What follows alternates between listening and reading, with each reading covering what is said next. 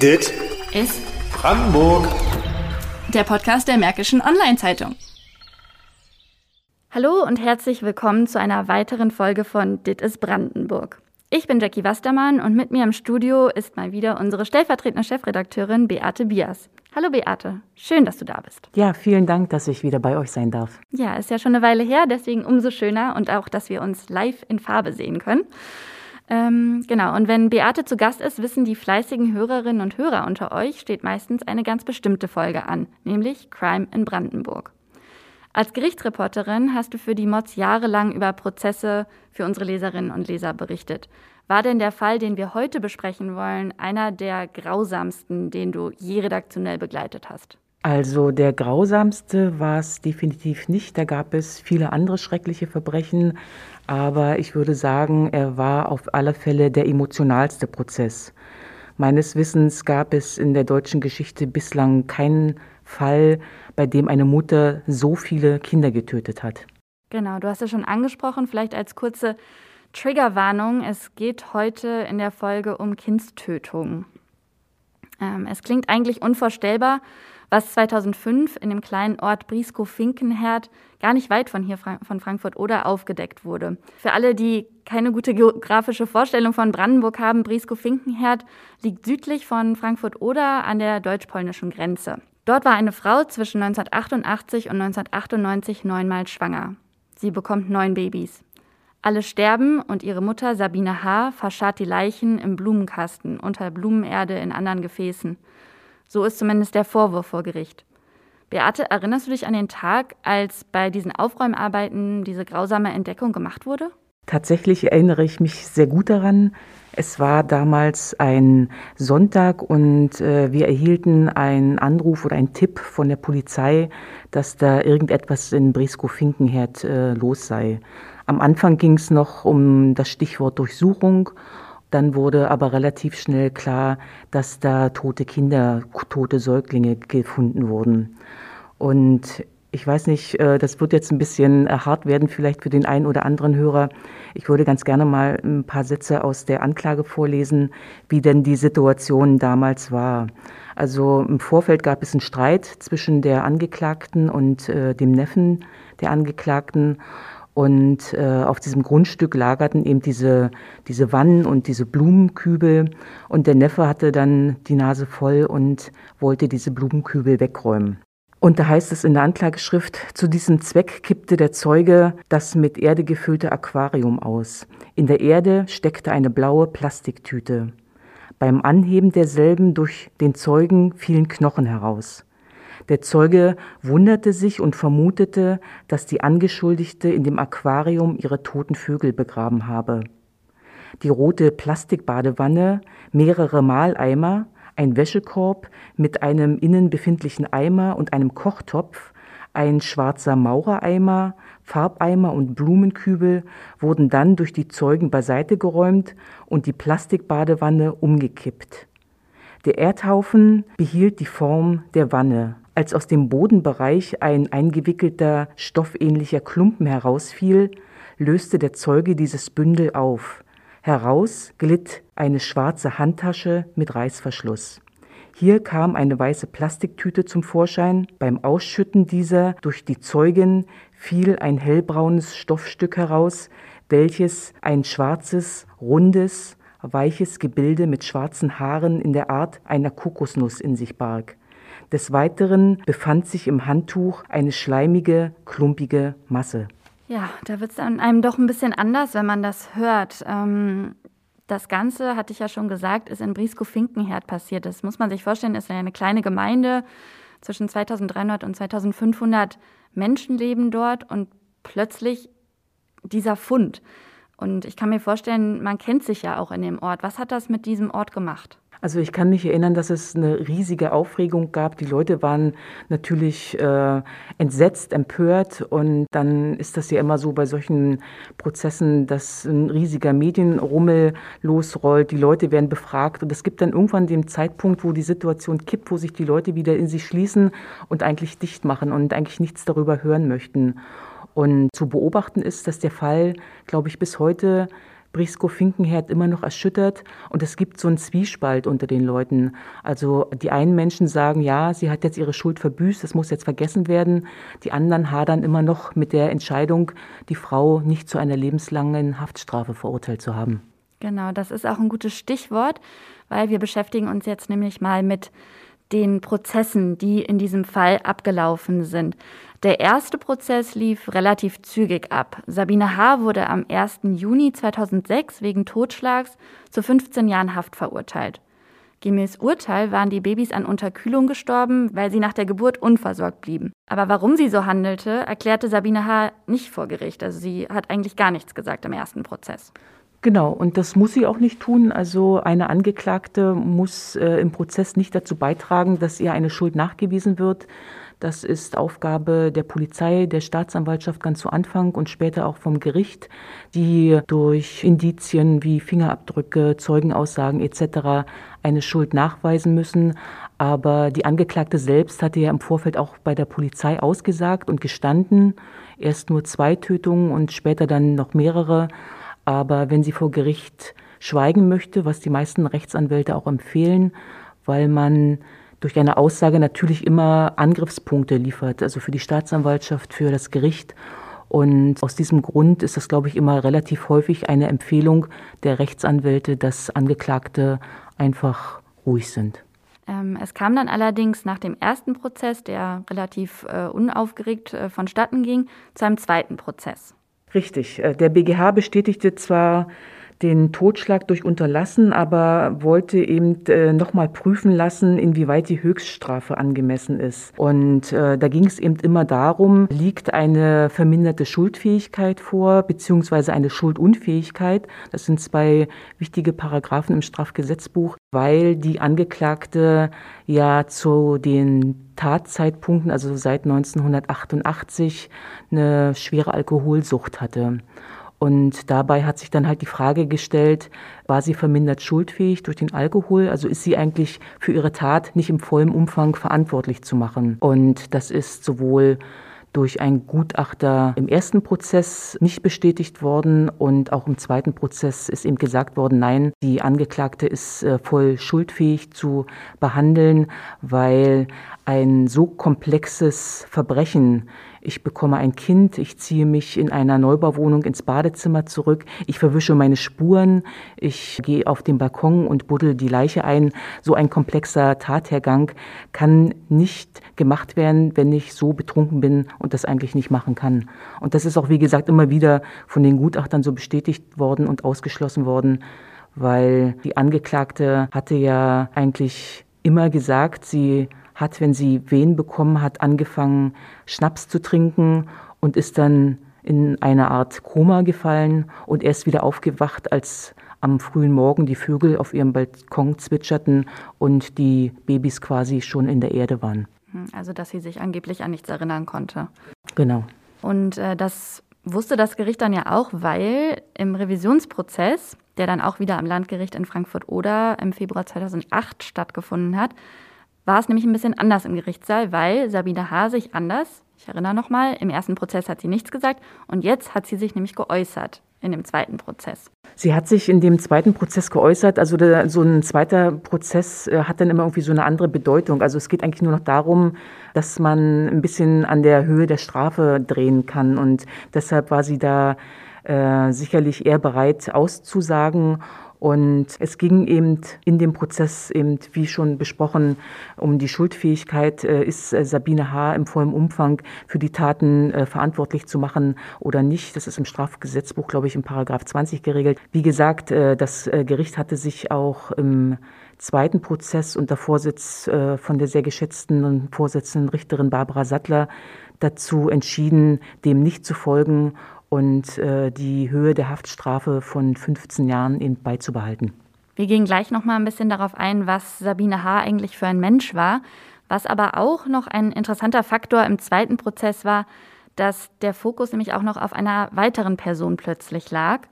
Denn Sabine H. hat dann behauptet, dass ihr damaliger Ehemann Oliver H. eigentlich doch Bescheid gewusst hätte von ihren Schwangerschaften. Ich zitiere mal, Sie soll gesagt haben, er hat mir mal während eines Streits an den Kopf geworfen, ich solle nur nicht glauben, dass er nicht gemerkt hätte, dass ich schwanger gewesen sei. Und das soll zu einem Zeitpunkt stattgefunden haben, als die Kinder bereits tot waren. Und ja, vielleicht ist das ein guter Aufhänger, dass wir über Sabine H. mal sprechen, über ihre Vergangenheit und was für ein Mensch sie war, vielleicht auch wie du sie vor Gericht wahrgenommen hast. Ähm, also Sabine H. ist äh, in Briskow-Finkenherz groß geworden, ähm, nach allem Anschein nach eine ganz normale Familie.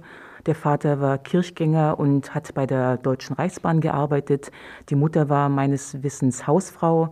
Sie hatte noch zwei Geschwister, die älter waren, zwei Schwestern. Manchmal ist es ja so, dass bei einer Familie, die nach außen hin ganz normal wirkt, in irgendwie was brodelt. Und äh, das war tatsächlich so der Fall, dass es zwei Aspekte gab. Äh, zum einen wusste Sabine H. lange Zeit nicht, dass eine ihrer Schwestern nicht ihre Schwester war, sondern ihre Nichte.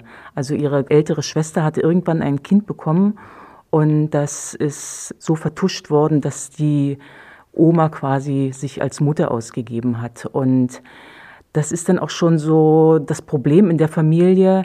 Es äh, war immer ein Problem, über Konflikte zu sprechen. Also das ist immer alles vertuscht worden. Ich glaube, das ist so tatsächlich der erste kleine Mosaikstein, der den weiteren Weg von Sabine H. dann irgendwie ebnet. Weil sie hat ja auch in ihrer späteren Ehe immer unter irgendwelchen Konfliktsituationen gestanden und war aber nicht in der Lage, diese Konflikte zu lösen. Also durch Diskussionen, durch Absprechungen. Und aus diesem Grund, glaube ich, ist es letztendlich auch zu diesen Straftaten gekommen, weil es, das hört sich jetzt ein bisschen komisch an, aber weil es für sie der konfliktloseste Weg war, um aus dieser Situation herauszukommen. Genau, weil Hintergrund war ja, dass ähm, der Mann, Oliver H., keine weiteren Kinder haben wollte. Und sie eben, so wie ich das verstanden habe, dann immer Angst hatte, dass jedes Mal, wenn sie eine neue Schwangerschaft entdeckt hat, wie er reagieren wird, ob das das Ende der Ehe bedeutet und daraufhin hat sie dann eben den Ausweg gesucht, indem sie die Kinder getötet hat. Genau, das war ja also lange Zeit auch im Prozess äh, Thema. Zum einen, also wer wollte Kinder, wer wollte die Kinder nicht. Und da zeichnete sich, glaube ich, ein sehr klares Bild, dass die Angeklagte sich noch äh, weitere Kinder gewünscht hätte. Das hat sie auch gesagt, dass sie jedes äh, einzelne Kind äh, von Herzen geliebt hat, aber der Mann extremen Druck auf sie ausgeübt hat und äh, sie auch immer irgendwie Angst hatte, dass sie verlassen wird. Das ist quasi die erste Geschichte, die sie so selbstständig gemacht hat, aus diesem kleinen Dorf auszubrechen, dass diese Biografie scheitert, dass, sie, dass er sich scheiden lassen wird. Aus diesem Grund ist sie zwar schwanger geworden, aber konnte mit dieser Situation eben nichts anfangen und war in einer extremen Konfliktsituation. Hat sie denn, du hast sie ja vor Gericht erlebt, hat sie denn jemals irgendwie auch anklagend gegenüber dem Mann sich geäußert, dass er, dass, weil sie hat ja gesagt, dass sie sich gar nicht daran erinnert, dass sie aufgewacht ist und alles war schon erledigt. Hat sie jemals ihn beschuldigt, dass er das gemacht hätte? Äh, sie hat ihn nie beschuldigt. Äh, sie hat, glaube ich, einmal, wie du vorhin schon gesagt hattest, bei der Polizei ausgesagt, dass es ihm sehr wohl aufgefallen ist, dass sie schwanger ist, aber das ist im Prozess auch nie wieder zur Sprache gekommen. Und wenn ich mich richtig erinnere, ist ja auch, gab es einen Anfangsverdacht gegen den Ehemann, aber es ist halt immer sehr schwer, wenn ein Verfahren, also eine Anklage eröffnet werden soll, muss man natürlich stichhaltige Beweise haben. Und dadurch, dass die Angeklagte sich nicht richtig positioniert hat und gesagt hat, ja, er hat davon gewusst, wir haben darüber gesprochen, und er auch behauptet hat, er hätte nie was davon bemerkt, was ich einen persönlichen Einschub für unglaubwürdig halte, äh, ist es eben nie dazu gekommen, dass auch der Mann für diese Geschichte haftbar gemacht worden ist. Hm. Das heißt, Oliver H. Wurde, musste aussagen im Gericht, aber ist ohne irgendwas dann davongekommen. Er musste, also er ist geladen worden als Zeuge und äh, hat aber nicht ausgesagt, was wiederum als Zeuge sein gutes Recht ist, weil als naher Verwandter kann man vom sogenannten Zeugenverweigerungsrecht Gebrauch machen. Das haben auch die Kinder genutzt, unter anderem, ich glaube auch die Mutter. Deshalb ist er, also man hat nie irgendwie was von ihm gehört, er hat sich nie dazu positioniert. Ähm, ich sehe, du hast da drüben Fotos liegen. Ja, ich wollte dir mal zeigen, also dass man sich mal so vorstellen kann, äh, was für ein Mensch ähm, Sabine H. war. Genau, also hier sieht man drei Frauen, eine im Oma-Alter, eine im mittleren Alter und ein kleines Kind. Das ist, denke ich mal, Sabine H. hier. Genau. Genau. Ist das dann mit ihrer Mutter? Genau. Ja, also sie drückt ein Kind an sich und guckt eigentlich sehr liebend in die Kamera. Ne? Also das ist sehr vertraut, wirkt das hier auf dem Foto, wie diese drei Generationen sich aneinander kuscheln. Ähm, aber ja, man kann nicht oft in einen Kopf einer Person reingucken. Das ist, was ich vorhin gesagt habe. Also nach außen hin war es eben eine ganz äh, normale Familie. Also die war angesehen im Dorf und äh, Sabine H. war auch eine sehr gute Schülerin. Also sie hätte durchaus auch äh, Abitur machen können, sie hätte studieren können. Und äh, das ist aber von der Familie nie irgendwie forciert worden. Also man hat schon irgendwie sie immer so ein bisschen klein gehalten. Und wie das in solchen Fällen immer so ist, äh, nutzen ja junge Menschen dann die erste Gelegenheit, um aus dieser Situation auszubrechen. Das hat sie dann auch gemacht.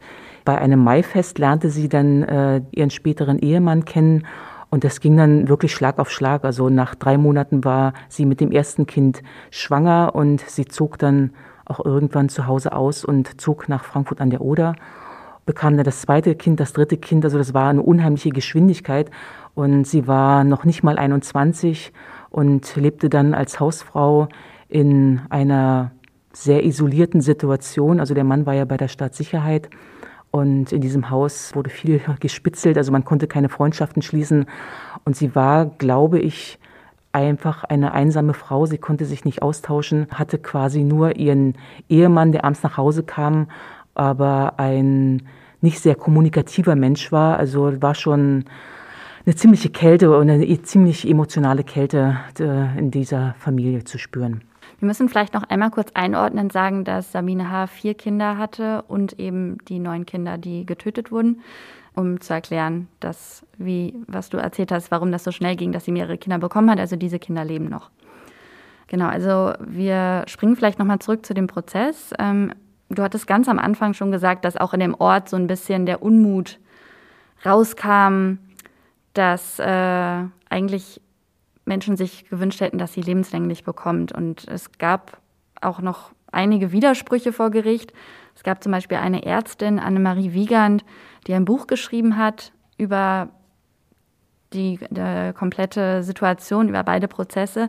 Sie hat äh, in dem Buch angezweifelt, dass es überhaupt neun tote Babys gab, ähm, hat gesagt, dass äh, dieser Abstand der Schwangerschaften, das sei eigentlich kaum vorstellbar, dass sie alle elf Monate schwanger gewesen sein soll.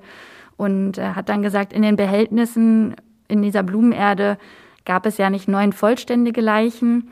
Ähm, man kann aber dazu gleich als Kontrast eigentlich anbringen, dass der Gutachter Reste von neun unterschiedlichen Leichnamen festgestellt hat, auch wenn nicht geklärt werden konnte, ob das jetzt äh, alles Lebend- oder Totgeburten waren, aber dass man schon davon ausgehen kann, dass es neun Babyleichen waren. Also über den Fall ist ja sehr viel geschrieben worden, Bücher geschrieben worden. Ich weiß gar nicht, ob es eine Verfilmung gibt, mir ist keine bekannt. Aber in dem Fall vertraue ich wirklich sehr der professionellen Arbeit der Polizei und der Staatsanwaltschaft und gehe tatsächlich davon aus, dass da neun äh, Leichen in den verschiedenen Behältern vergraben wurden. Mhm. Genau, Sabine H. hat damals ja, fünf, wie wir schon gesagt haben, 15 Jahre wegen Totschlags in acht Fällen bekommen. Die erste Tötung 1988 war nämlich nach dem damaligen DDR-Recht schon verjährt. Das Ganze ist jetzt, mal kurze Mathematik, 16 Jahre her. Und äh, 2015 wurde dann über eine frühere Haftentlassung diskutiert, die dann ja auch passiert ist. Das ist relativ häufig so, dass äh, wenn sich ein Gefängnisinsasse, ich sag mal, gut beträgt im Gefängnis, was bei Sabine H. der Fall war, besteht die Möglichkeit, dass der Rechtsanwalt eine vorzeitige Entlassung beantragt. Das ist in der Regel so ein Drittel der Strafe, die dann erlassen wird.